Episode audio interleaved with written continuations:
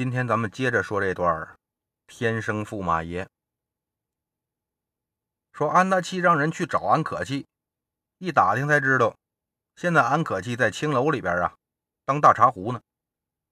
别人也是知道安可气跟安大器分家了，两兄弟根本没什么来往，所以才敢去欺负县太爷的弟弟。安大器叹了口气：“哎，他这真是本性不改呀。”但一琢磨，自己父母交代的事儿，再怎么着也得给办了啊！就让捕快拿着钱，去把安可气欠的钱还了，又把人从青楼里带出来，送到自己府衙。两兄弟几年没见，可一点怀念之情都没有。安德器看着安可气，那是恨其不争，也就是恨他不上进。安可气看安大气呢，这孙子毫无人情啊！我这些年都苦成什么样了，你个当哥的也不管，看没看见？这就叫死性不改，自己不上进，过不好日子，净赖别人。安德器摇摇头：“你呀，你呀。”真是让人可气呀！但父母之命，媒妁之言，既然是到了年纪，你也得成亲呐。咱爹去世前可安排了，让我今年给你成亲。安可气一听，怎么着？成亲？我屁都没有，拿什么成亲？那你不用管，成亲的事我来办。你赶紧收拾收拾去，你这身上都馊了。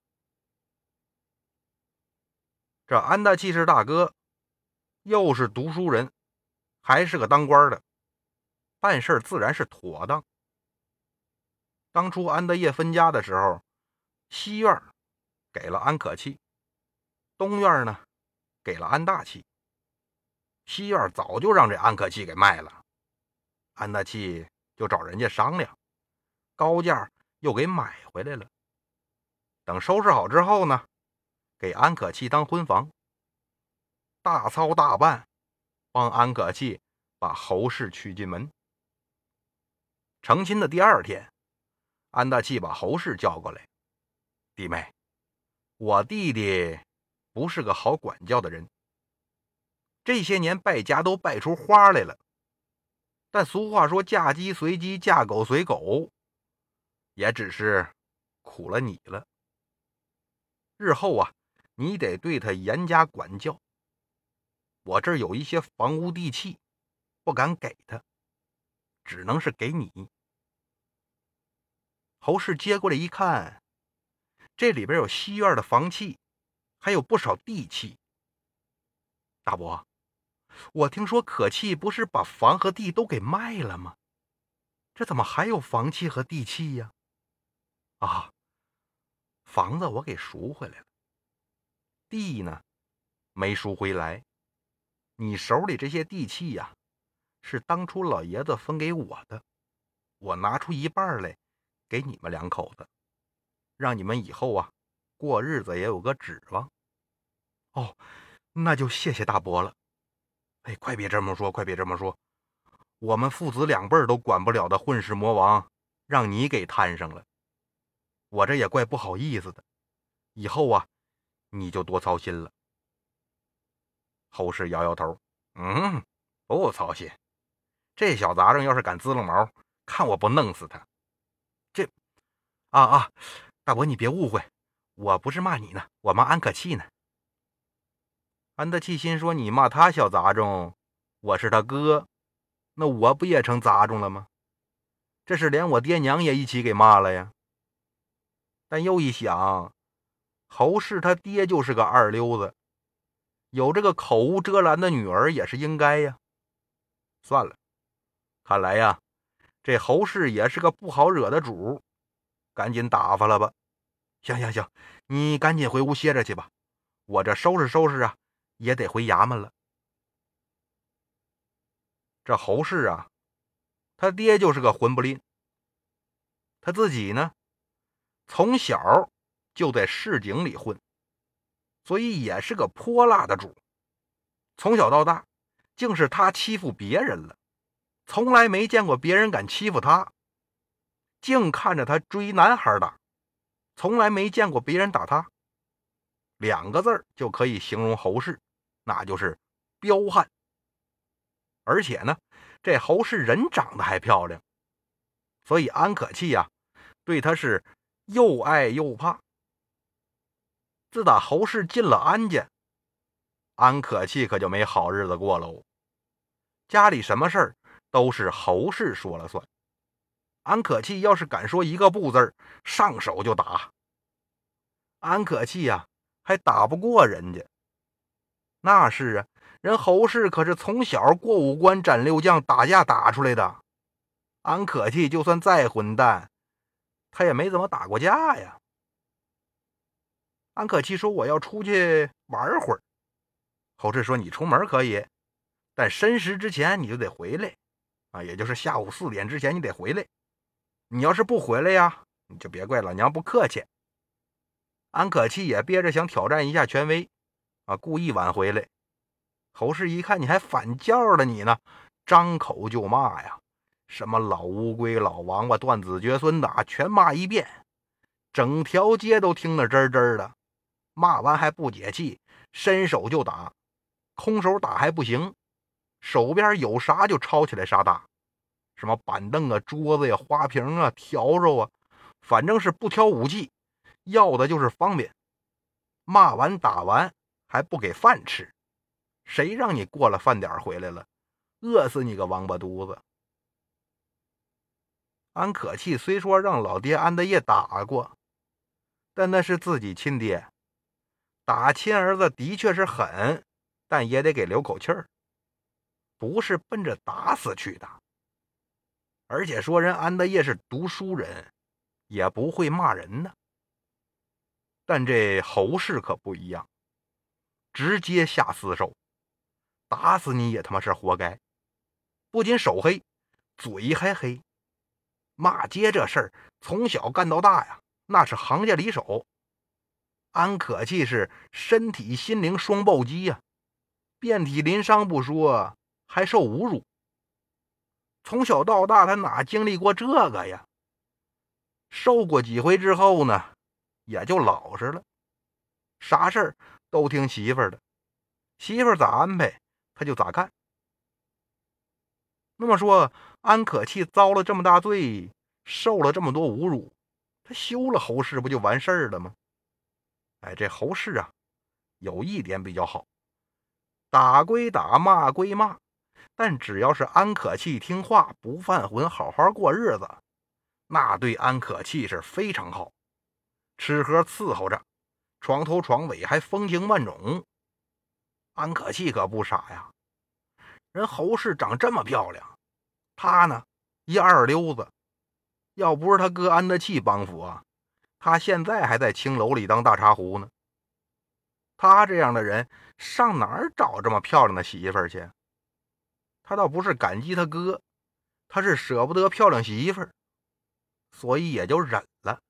哎，这就是卤水点豆腐，一物降一物啊！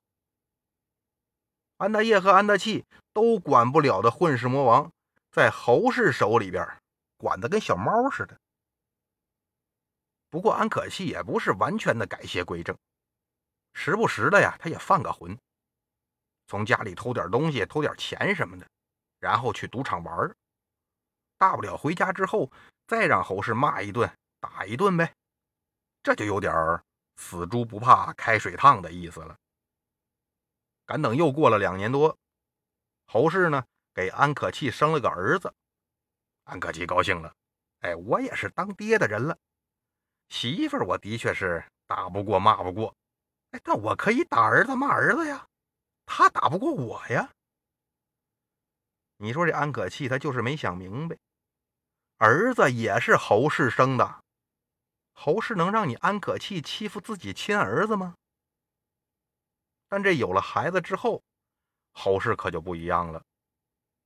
以前虽说房契地契都在自己手里，但要是安可气休了自己啊，那这些玩意儿还是人老安家的，他拿不走。现在有儿子了，那财产。就得有儿子一份有儿子那一份那就相当于是有他侯氏那一份了。所以侯氏对安可气也是带答不理。哎，你爱出去嘚瑟，你就出去嘚瑟，小来小去那些毛病我也懒得管，反正我就在家里边好好照顾孩子。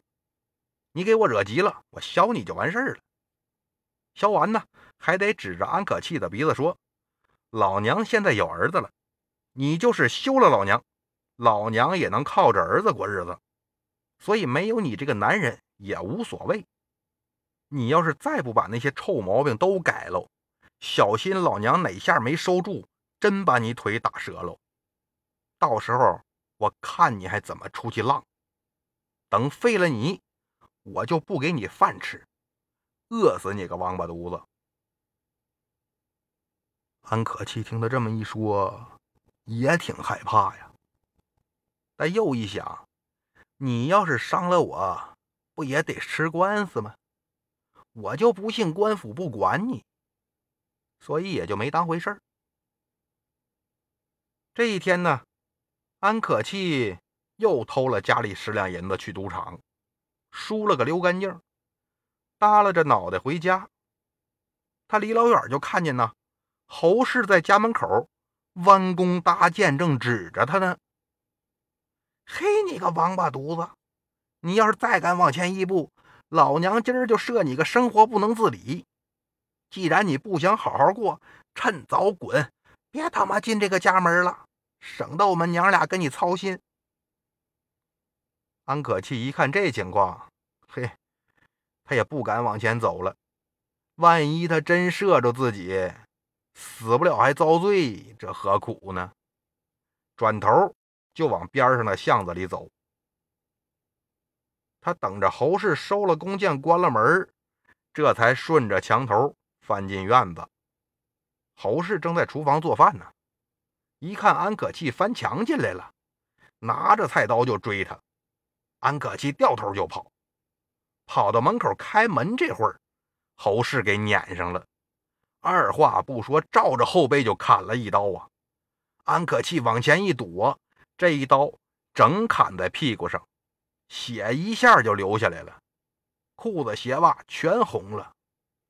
这时候门也打开了，安可气忍着疼跑去找安大气：“大老爷，你得给我做主啊！”我让侯氏给砍了。安大器一听是侯氏给砍的，那不用问呐，肯定是你安可气又犯浑了。挥挥手，滚！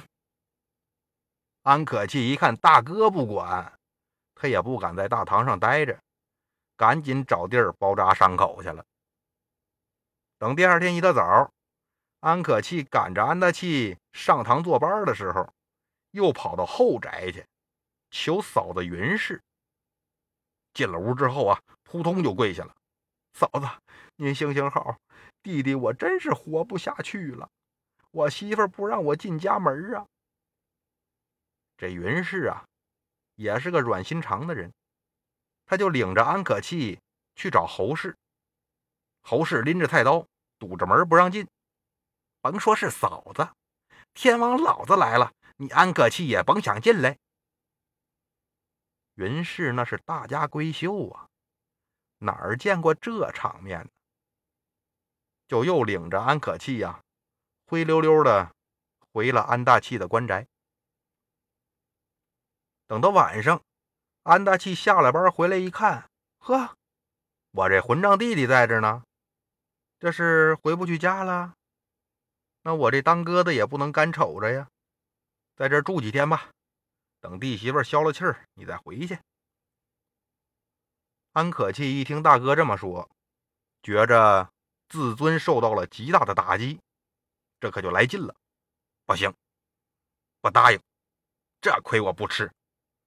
跑厨房就拿了把菜刀，我他妈要弄死他！